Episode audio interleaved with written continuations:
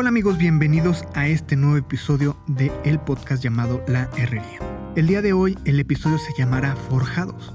¿Por qué forjados? Hay momentos en la vida de cada persona, de cada hombre, en los que hemos sentido que algo ha cambiado en nosotros. Algo ya no es igual.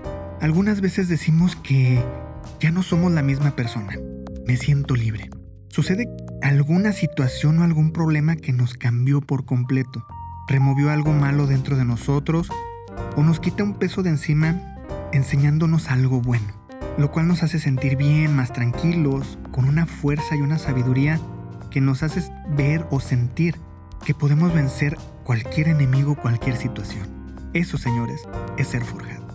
Tal como el nombre del podcast lo dice, hoy hablaremos de la herrería.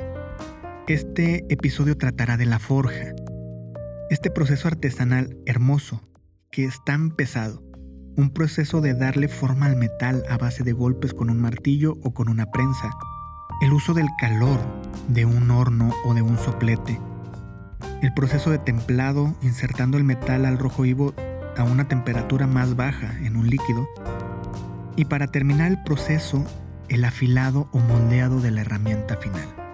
Todo esto para hacer una pieza útil al ser humano que nos ayude a realizar tareas diarias de una manera más fácil o más sencilla. Si somos sinceros, nosotros somos como los metales con los que se trabaja en la forja. Duros, pesados, difíciles de encontrar, sucios, para nada somos fáciles de forjar o moldear. Pero como estamos en las manos de Dios, quien es el mejor herrero, Él sabe exactamente cómo darnos forma y forjarnos para hacernos la mejor herramienta del mundo al final del proceso vamos a hacer una obra maestra de Dios. Permítanme platicarles algo personal. Tengo un gusto bastante, bastante grande por la cultura japonesa. Y hablando de forja y de trabajo del metal, queda muy bien el hablar de las tan famosas espadas conocidas como katana. Esa espada que portaban los samuráis y que en Japón sigue siendo el símbolo de honor, justicia fuerza. Hace unos días estaba viendo en internet un video sobre la forja de una katana y permítanme explicarles un poco el video. Un hombre tenía una pequeña herrería en el jardín de su casa y para el video mostraría cómo hacer una katana desde cero, de la nada y con un modelo nuevo. Vi cómo esa persona escogía el metal que utilizaría como base para la hoja de la espada Después prende el horno el, que para que comenzara a tener la temperatura adecuada para poder moldear el metal. Pero aquí me detengo para explicarles un detalle curioso. Para alimentar el horno, las personas utilizan normalmente gas, ya sea gas natural, gas butano o gas LP. Pero sin embargo, esta persona utilizaba carbón natural pero tomaba un trozo grande de carbón, bastante grande, como el tamaño de una rama de unos 10 centímetros de, diámetro. Y lo cortaba con un hacha en pedazos pequeños, muy, muy pequeños, como en rodajas. Y después lo ponía en un lugar especial, que por cierto, para poder darle ese calor necesario, ese fuego necesario en el horno, el hombre utilizaba un fuelle manual. O sea, con el brazo iba alimentando el aire del, horno para que pudiera hacer esa llama. Y en serio, créanme, no les miento. Me cansé de solo verlo. Bueno, regresando al tema. El artesano mostró sus martillos con los cuales le daría forma al metal y una gran prensa con la que más adelante golpearía el metal hasta hacer una hoja perfecta. Había un polvo de color negro que de repente cuando el metal estaba al rojo vivo, lo esparcía sobre el metal. No sé qué era, no sé cuál era su función, pero tiene alguna función para estar poniéndolo. Al final del proceso, que era largo, más o menos en el video son cuatro días, cuatro o cinco días para hacer una hoja nada más, y después de ver tres videos de 30 minutos, el, el artesano muestra una hoja perfecta, la cual podía equilibrarse en un solo dedo y podía cortar literalmente hasta el aire. Es más, casi me corta de solo verla. bueno, creo que estoy exagerando. Pero en verdad era una hoja perfecta. Una hoja muy, muy bonita, afilada y lista para cumplir con su trabajo. ¿Crees que tú eres como el metal? Yo sí. Yo soy duro, de un carácter pesado, con suciedad como el metal. Claro que he tenido mi proceso en el cual se me ha forjado. Claro que he sentido el golpe del martillo que me está dando forma. He entrado en el horno de fuego donde todas mis impurezas se quemaron. Y estando ahí en el horno, me volví frágil. Me doblé. Me hice débil. Herví y sentí que ya no podía aguantar ni un segundo ahí dentro. Pero eso me ayudó a ser maleable en las manos de Dios. ¿Ese proceso me gustó? No, para nada. Pero es algo necesario y todos vamos a pasar por ese proceso. ¿He obtenido algún beneficio? ¿He obtenido algo bueno de ese proceso? Pero por supuesto que sí. Soy más fuerte espiritualmente. Confío en que Dios sabe lo que es perfecto y lo mejor para mí. Confío plenamente en Dios. Algunas personas no quieren pasar por ese proceso, pero es necesario y de gran importancia, ya que gracias a ese proceso nos convertiremos en una obra maestra de Dios. En ese proceso Dios me mostró su inmenso amor, su interés a mí, su paciencia hacia mí. También me ha mostrado cuánto he cambiado. Me ha mostrado de dónde me sacó. El antiguo yo, el que hacía tonterías, una persona que actualmente no quisiera ser. Los problemas de los que me ha salvado, las situaciones de las que me salvó. Me ha mostrado cuáles son mis impurezas. Me ha quitado impurezas. Me ha mostrado para qué estoy en este mundo y para qué me creo. Cuando hablamos de hornos de fuego, siempre vendrá a nuestra mente la historia del profeta Daniel. Déjenme decirles rápidamente una biografía de Daniel para poder saber por, eh, por qué era así, sus puntos más importantes. Él era un hombre bueno, fiel a Dios. Oraba sin cesar todos los días en su aposento, en su cuarto, en su recámara, pero lo hacía cerca de una ventana, lo cual hacía que la gente que pasara por ahí lo veía. Y todo el pueblo de Babilonia sabía de su fe. Él no se avergonzaba. Él no se avergonzaba de su creencia y al contrario lo llenaba de orgullo y le encantaba mostrarle a los demás lo bueno, grandioso y perfecto que era Dios. Él interpretaba sueños, ese, es una habilidad que le da Dios a él. Él era un hombre íntegro en su actuar con los demás, por lo cual fue puesto al mando de varios pueblos de Babilonia. Sin embargo, la forma de ser de Daniel, la forma en la que él vivía y creía eh, su relación con Dios, causó envidia y molestia en muchas personas, lo cual nos lleva a la historia del foso de los leones y al horno de fuego. Esta última historia, la del horno de fuego, me cautivó hace unos años. Y ahora que estuve leyendo de nuevo el libro de Daniel, volví a sentir ese nudo en el estómago, ese nudo que como que sientes que te saque el aire, al recordar cómo fue entrar al horno de fuego. Vamos a recapitular rápidamente 10 puntos importantes del carácter de, Daniel y más adelante vamos a hablar de sus historias. Número 1. Daniel fue profeta del pueblo de Israel. Número 2. Él es descendiente de la familia del rey David. Así es, pertenece a la realeza, es de sangre azul. Número 3. Era un adolescente cuando fue tomado como esclavo. Tenía entre 13 o 18 años cuando lo toman como esclavo. Número 4. Era un hombre fuerte, guapo y de buen ver. Número 5. Era un hombre sabio, instruido, inteligente. Número 6. Era un hombre íntegro, ante el pueblo de Babilonia, sus gobernantes y también ante Dios. Número 7. Y me gusta este, este punto, me gusta mucho. Era un hombre limpio, sin antecedentes o mancha ante Dios. Antes del profeta Daniel, hay personajes muy importantes con los cuales Dios tiene una relación o habla con ellos. Abraham, Noé, David, por mencionar algunos. Pero Abraham tuvo un, hijo con su, con su sierva, con su sirvienta, Agar. Noé se emborrachó y estuvo desnudo. David fue infiel y mató a un hombre.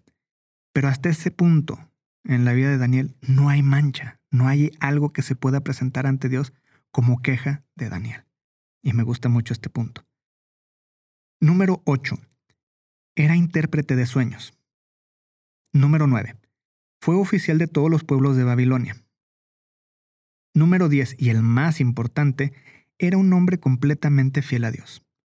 Número 11. Daniel vivió todo el cautiverio del pueblo de Israel en Babilonia. 70 años. Hablando de la vida de Daniel, las historias que siempre vienen a nuestra memoria o saltan a la luz son el horno de fuego y el foso de los leones. Y estas historias nos vienen como anillo al dedo para este episodio. Todos hemos estado dentro de nuestro propio horno de fuego. Un horno tan caliente que podría consumirnos en cuestión de segundos. Un día despertamos felices diciendo, prepárate mundo, que desperté con toda la actitud y nada va a detenerme.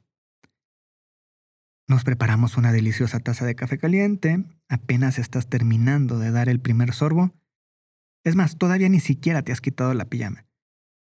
Cuando de repente algo llega por tu espalda, te empuja fuertemente adentro de un horno, cierra la puerta. Te quedas en completa oscuridad y lo prende.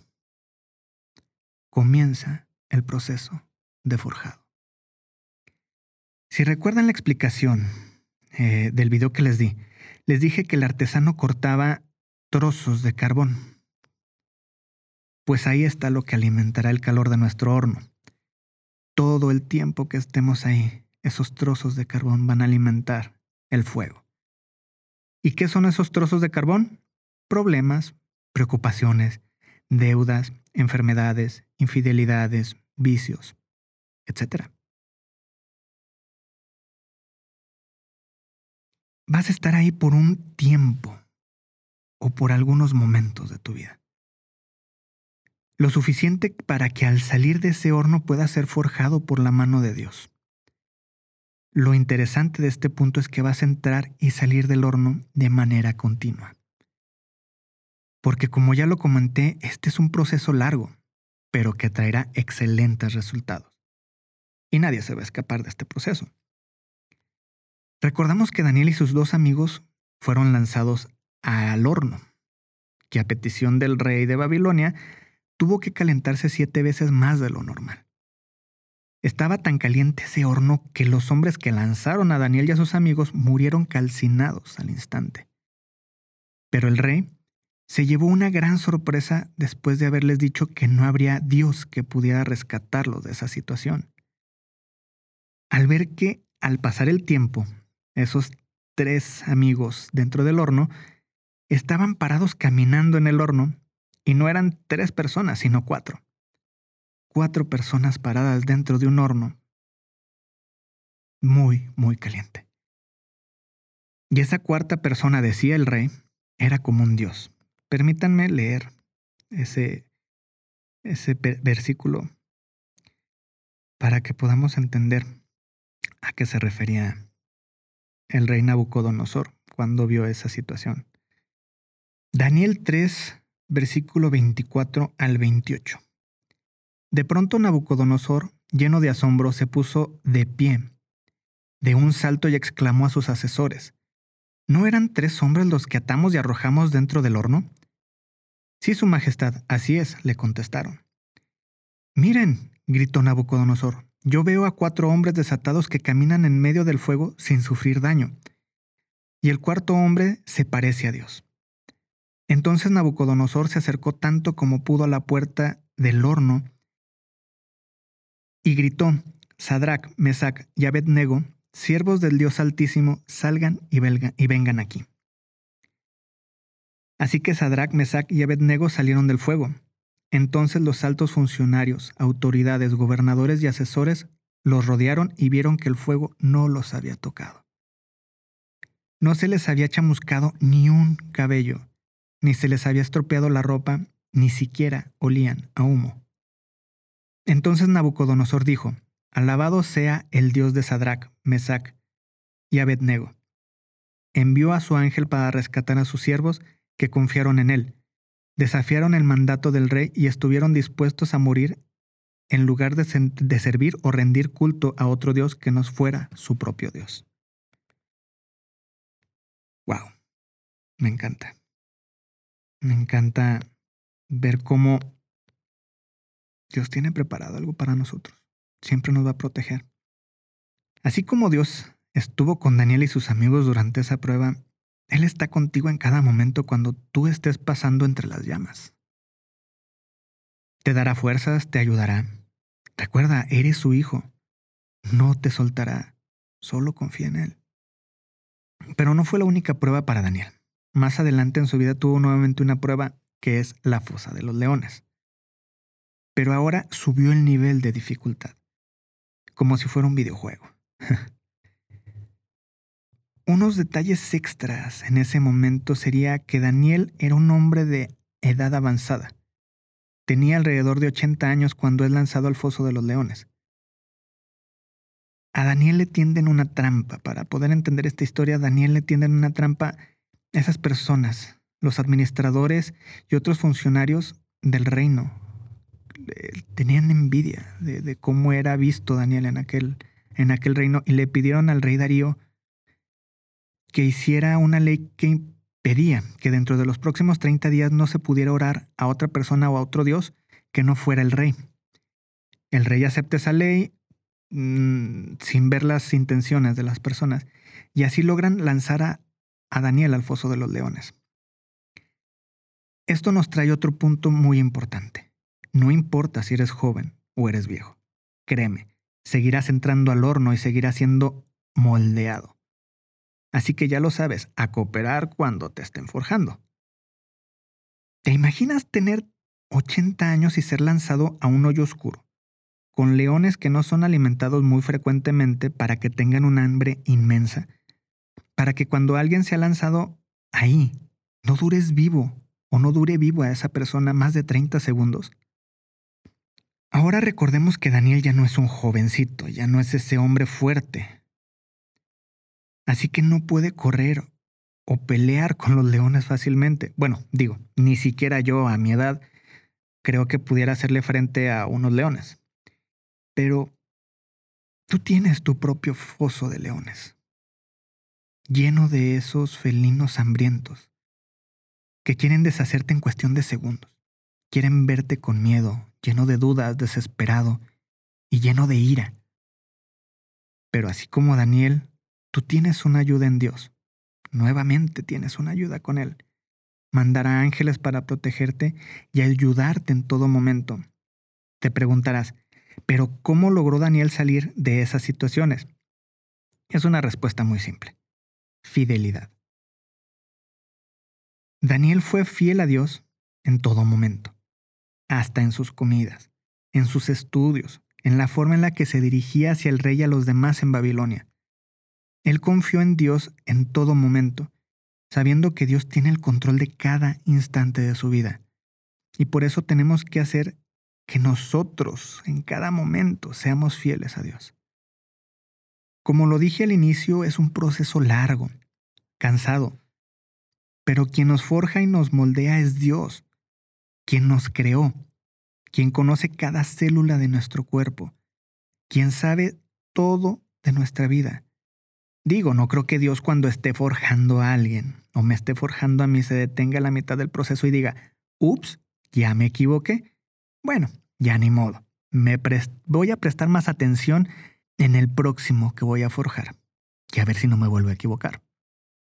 Claro que no, o sea, Dios hace todo perfecto. Claro que cuando estemos en el horno y en la fosa vamos a desesperarnos. vamos a estar en una situación que no es cómoda para nosotros. ¿Qué tenemos que hacer en ese momento? Pues en ese momento tenemos que ser fieles. No tienes que dudar. Ora a Dios para que nos para que te dé, para que me dé fortaleza, nos dé paz, nos dé sabiduría para manejar esa situación. Pero siempre fieles a él. No dudes, no dudemos. En este tiempo de COVID todos hemos estado, aunque sea por una pequeña temporada o un instante, con alguna preocupación. En algún problema. Es el mejor momento para tomarnos de su mano fuertemente y confiar. Ser fieles a sus promesas. También tenemos que mostrarle fidelidad a Dios en todo, en todo, no solamente en nuestra relación con Él, sino todo, en toda nuestra vida. ¿Fidelidad en qué aspecto? Fidelidad en tu familia, fidelidad en tu vida, fidelidad en tu relación con Dios, fidelidad con las demás personas, en todo. Si llevamos una vida fiel, Él siempre, Él siempre cumplirá sus promesas. Las promesas que hizo para nosotros. Tenemos que ser fieles en las pruebas, ser fieles en lo bueno, ser fieles en lo malo. Ser fieles cuando la pasamos bien, ser fieles cuando la pasamos mal. No dudes que te va a sacar de las cosas malas, no dudes que va a seguir la bendición, no dudes que va a seguir teniendo bondad para ti y darte cosas buenas. Quiero hacerles una invitación antes de terminar. Esta invitación la hizo el pastor de mi iglesia y quiero hacértela a ti que me estás escuchando. Ora a Dios. Habla con Él. ¿Tienes peticiones? Pídele todo lo que necesites. Él sabrá responderte. ¿Estás feliz por lo que te ha dado? Agradecele, alábale. Confía siempre, agradecele siempre, sé fiel. También te invito a que leas tu Biblia diariamente, ya sea tu Biblia física, digital, usa hasta la versión hablada. También haz que tu familia lea la Biblia. Hay planes bíblicos que te servirán mucho en las aplicaciones de la Biblia o en algunas otras páginas. Y eso te hará tener una relación más fuerte con Dios. Si no sabes cómo no sabes dónde, en la descripción del podcast del día de hoy voy a dejar una página donde podrás encontrar un plan para ti. Como te lo dije, también hay planes en la aplicación de la Biblia para el celular o para cualquier dispositivo móvil. También para darle un toque extra a este episodio, te invito a que escuches la canción llamada Entre las llamas, de Hillsong. Sé que será de gran bendición y le dará un toque muy, muy especial a este episodio, a este mensaje.